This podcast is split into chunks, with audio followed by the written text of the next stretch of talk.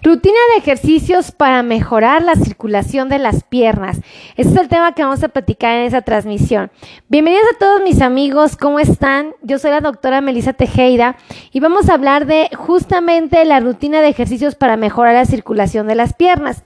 Desafortunadamente muchas personas están batallando con problemas de circulación. Llegan a tener problemas de circulación venosa, muchísimas personas, pero también llegan a tener problemas de circulación arterial. Hay que diferenciar una de la otra para poder determinar si nosotros somos capaces de poder ah, practicar esos ejercicios o no.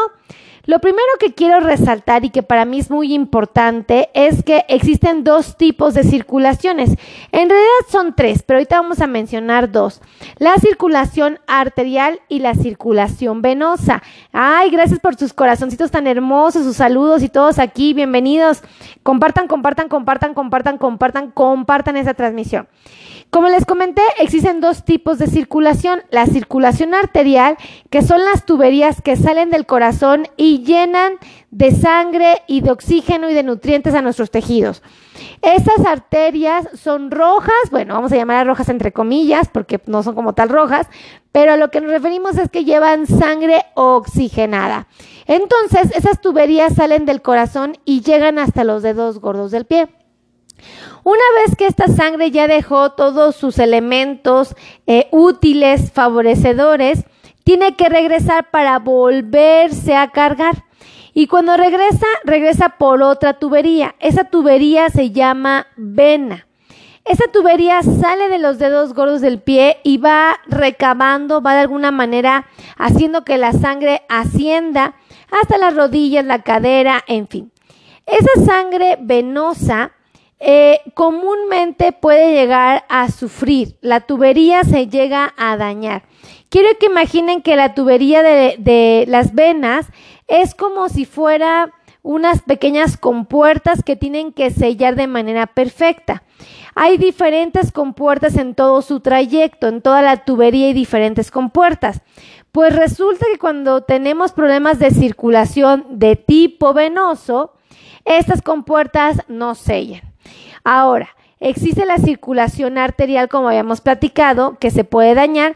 Esa, la tubería roja, vamos a llamarla así, la tubería oxigenada, nutrida, eh, se daña con mucha frecuencia cuando la persona, escuchen esto, cuando la persona es fumadora, cuando tiene dislipidemia, que es colesterol y triglicéridos altos, Llega a suceder también cuando la persona, aparte de tener estos problemas de salud, llega a tener, por ejemplo, eh, aparte de fumar, llega a ser una persona que tiene el azúcar alta, es decir, que tiene diabetes descontrolada. Inclusive se le llega a adherir calcio. Pareciera que no, pero todos esos elementos influyen y entorpecen la circulación de tipo arterial. Ahorita vamos a hablar de la circulación venosa, que es la que nos atañe, la que nos preocupa y la que frecuentemente afecta también a la comunidad. La circulación venosa es propiamente eh, cuando las tuberías que les comenté del dedo gordo hacia, el, hacia las piernas, las rodillas, no llevan bien la sangre. Esto es porque las compuertas no sellan y cuando no sellan, la sangre va subiendo como por escalones y cuando una compuerta eh, no sella bien, entonces hay un poquito de sangre que se regresa esa sangre que se regresa, hagan de cuenta que como si abombara, que digo, obviamente no la bomba, pero como si abombara la, la vena y hace que se empiece a acumular esta sangre. Cuando hay un cierto tiempo de acumulación, empieza a salir una sustancia de, de, la sangre que se llama hemosiderina, que finalmente llega a la piel y la tiñe. Entonces, tiñe la piel y la tiñe de un color ocre, de un color café, de un color morado más o menos, y las personas tienen manchas en su piel que son sugestivas o sugerentes de un problema de circulación venosa. Ahora, una vez que uno entiende que el problema es un problema de circulación venosa, porque ya vimos las características de la piel, ya vimos los antecedentes del paciente, existen ejercicios que podemos practicar con el fin de eh, controlar este problema de circulación. Existen cinco ejercicios que les quiero compartir y que ustedes pueden aprovechar para mejorar su circulación. Su circulación venosa, aclaro, la circulación venosa.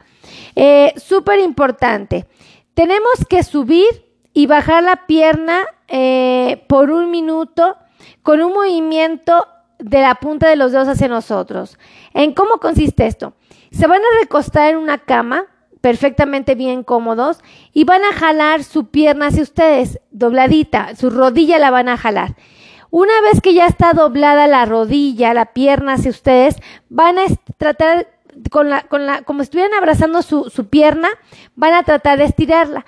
Cuando lleguen al punto máximo, van a hacer que sus deditos los miren hacia ustedes. Esa posición la voy a hacer la van, a jalar sus piernas, van a levantar la pierna y ahora la punta de los dedos hacia ustedes. A ver, lo voy a hacer más fácil. Aquí.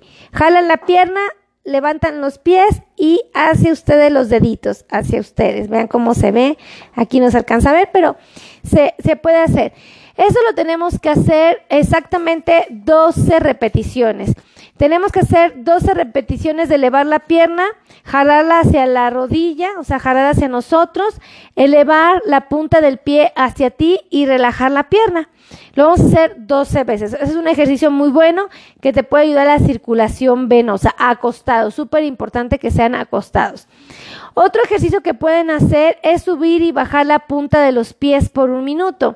Es decir, por ejemplo, estando acostadito con tu piecito, ajá, vas a mover los pies hacia arriba, o sea, así, la punta del pie como si fueras una bailarina de ballet y lo dejaras de ser.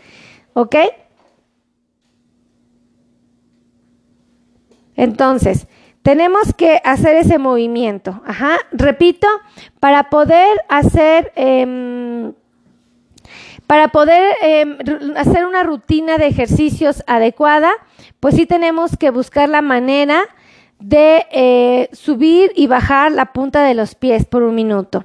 Ahora, también tenemos que eh, hacer un movimiento rotatorio de los pies. Podemos hacer una rotación de los tobillos hacia adentro y de los tobillos hacia afuera. Es otra opción que tenemos para, para poder eh, mejorar la circulación. Y evidentemente podemos hacer lo de eh, contraer los glúteos y elevar nuestra cadera. Hagan de cuenta que como si quisiéramos alcanzar acostados en la cama, quisiéramos, eh, flexionáramos las rodillas y una vez así, subir la cadera. Pareciera que no, pero esto ayuda mucho a la circulación, ayuda muchísimo a los pacientes y valdría la pena que lo ejecutáramos con frecuencia. Son cinco rutinas de ejercicios que pueden ayudarnos. La primera, como les enseñé, es jalar la pierna hacia ustedes, luego tratar de extenderla sin dejar de tener la rodilla pegada a su cuerpo y con la punta de los dedos hacia ustedes, ¿ok? El segundo ejercicio es subir y bajar la punta de los dedos como si fueran bailarinas de ballet, acostaditos, todo el tiempo acostaditos, moviendo las piernas, pueden ayudar muchísimo. Eh, el tercer es eh, lo que es el movimiento rotatorio de los tobillos hacia adentro y luego hacia afuera. Y por supuesto tener eh, la elevación de la cadera estando acostados con las piernas flexionadas, boca arriba obviamente y levantar la cadera. Esto pareciera que no, pero influye muchísimo en favorecer la circulación de las piernas y son rutinas de ejercicio. Ahora, súper importante que las intercalen, las pueden intercalar, pueden, por ejemplo, hacer, eh, no sé, 20 segundos de la rotación de los tobillos, hacia adentro, luego 20 segundos de la rotación de los tobillos hacia afuera, luego subir y bajar la punta de los dedos, luego lo de la pierna, hacerla 12 veces y luego finalmente hacer el ejercicio de la cadera. Pareciera que no, pero sí influye y se ayuda muchísimo a mejorar la circulación. Entonces, a manera de lo posible, ejecútenlo. La respuesta es increíble del organismo y puede ayudarles muchísimo a mejorar la circulación. Entonces, como tip, ahí se los transmito, ahí se los dejo, ¿no? Entonces, bueno, pues si a ustedes les gustó este video, por favor, compartan, compartan, compartan, compartan, compartan esta transmisión.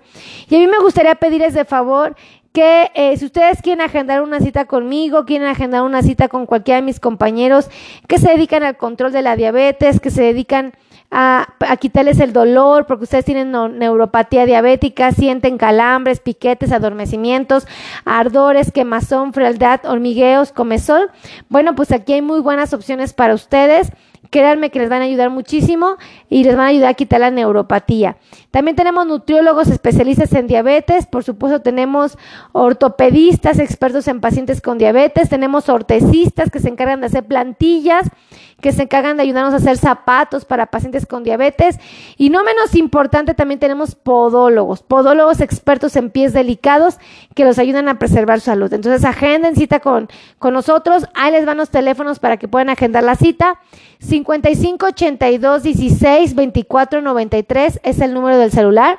Lo voy a repetir. 55 82 16 24 93. Ese es un número de WhatsApp. Ahora les van los números de oficina.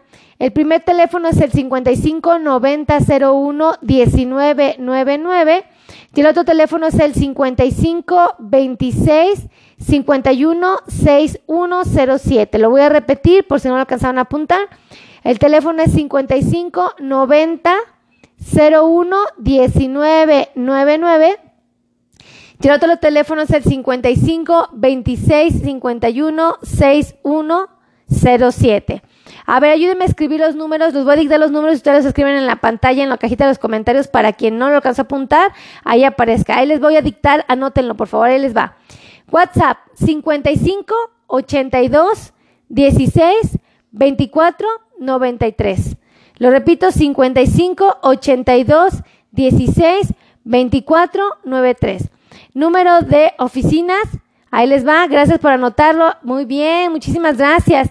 Número de oficina 55 90 01 19 99, lo repito, 55 90 01 19 99 y finalmente el último número telefónico que es el de oficina 55 26 51 6107. Lo repito, 55 26 51 6107. Así es que pórtense bien. Muchísimas gracias. Que Dios los bendiga. Nos estamos viendo en la siguiente transmisión. Besitos a todos. Bye bye.